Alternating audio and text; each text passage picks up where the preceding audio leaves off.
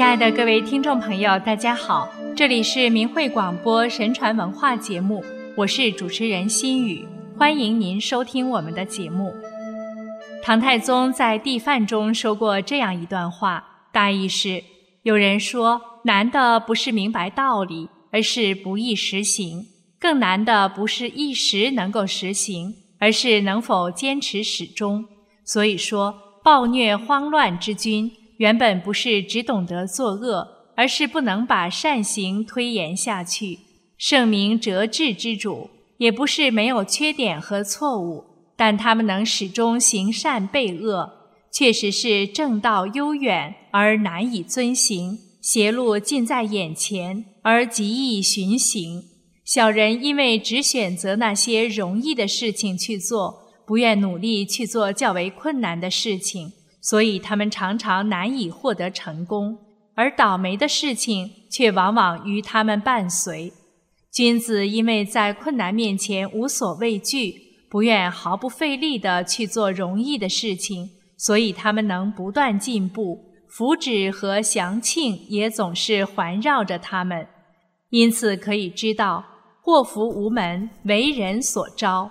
人们能够在祸福面前幡然醒悟。痛悔过往的缺失，虽然类似亡羊补牢，但这也是明智的做法。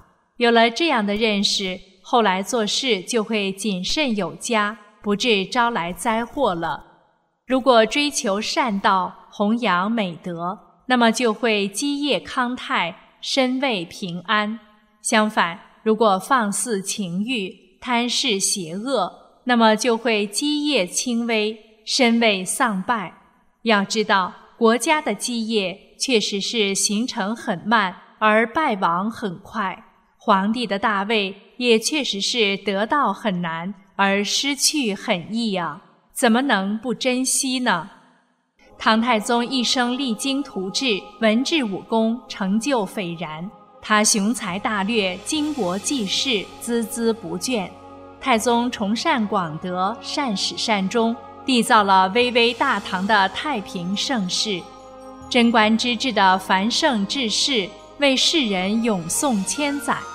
太宗的大德和功绩永载青史，万古长流。史籍中关于太宗崇善广德的史料相当丰富，今天我们就在节目中选两例与大家分享。三千宫女放出宫，大旱灾年救百姓。贞观初年，唐太宗对侍从的大臣们说：“妇女被禁闭在深宫里，实在很可怜。”隋代末年，隋炀帝不停地去挑选宫女，修建离宫别馆，在并非君主住宿的地方也聚集了许多宫女，这都是耗尽百姓财力的行为。我从不效仿。况且这些妇女除了打扫宫室之外，还有什么用处呢？现在我准备放他们出去，任凭他们选择配偶，这样不仅可以节省费用，而且还可以使百姓减轻负担，宫女自己也会满意。于是唐太宗让尚书左丞戴胄、给事中环水人杜正伦在掖庭西门选择遣返宫女，前后共计三千余人。贞观二年，关中大旱，五谷不收。老百姓发生了饥荒，唐太宗对侍臣说：“水旱不调，都是因为君王治国无道造成的。我没有修养品德，应该受到老天的惩罚。可是老百姓有什么罪过呢？却遭此困境。听说现在百姓中有很多卖儿卖女的现象，我对他们非常怜悯啊。于是派御史大夫杜淹出京巡视。”用御府的资财替很多卖身者赎了身，并将他们送还父母家。贞观二年，京城大旱，蝗虫成灾。唐太宗亲自到田野去看稻谷，看见蝗虫猖獗，就捡起了几只，说道：“百姓视稻谷为生命，你却把谷子吃了，你是在危害百姓啊！如果说百姓有罪过，”那么责任也只在于国君一人。如果你真的有灵性，就应当只啃噬我的心脏，不要危害百姓。说完就要把蝗虫吃掉。左右的臣子大惊，连忙制止说：“吃了恐怕要生病，万万不可。”唐太宗说：“我只希望把灾祸转移到我身上，还怕什么疾病呢？”说完便一口将蝗虫吞下，从此蝗虫不再成灾。珍重生命，刑罚有度。太宗读《明堂针灸书》，书中写道：“人的五脏经络均附在后背。”太宗因此下诏，今后不得鞭笞囚犯的后背。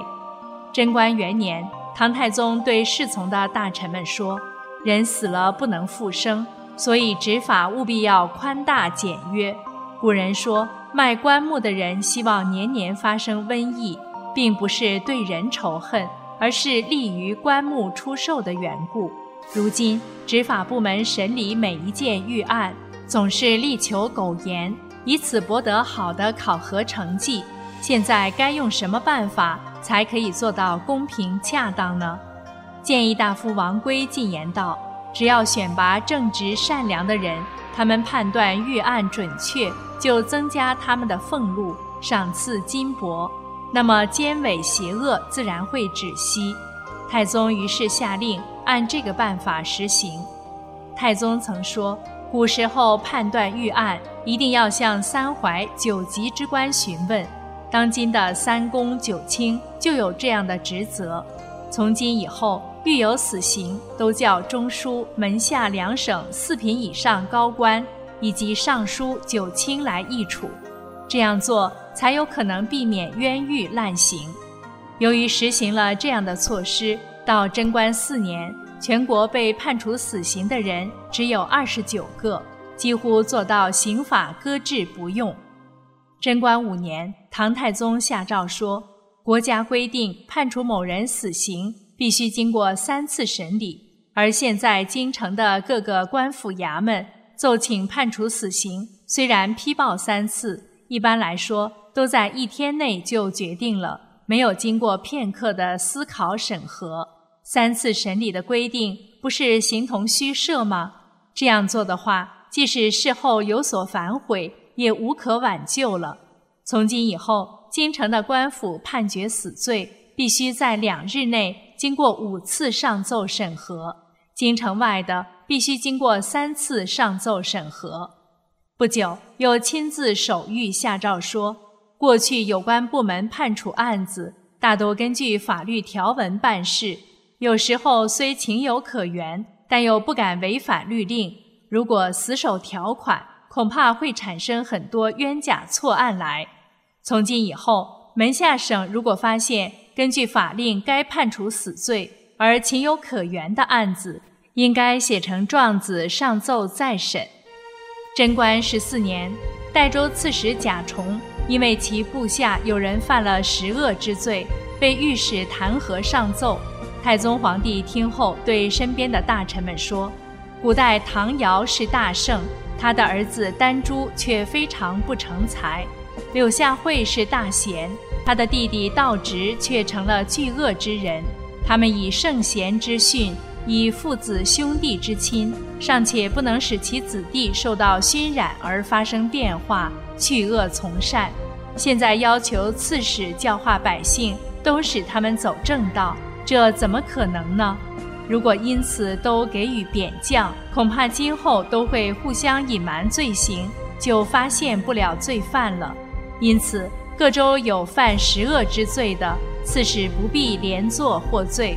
指令其名家查究惩治，这样才可以肃清奸恶之人。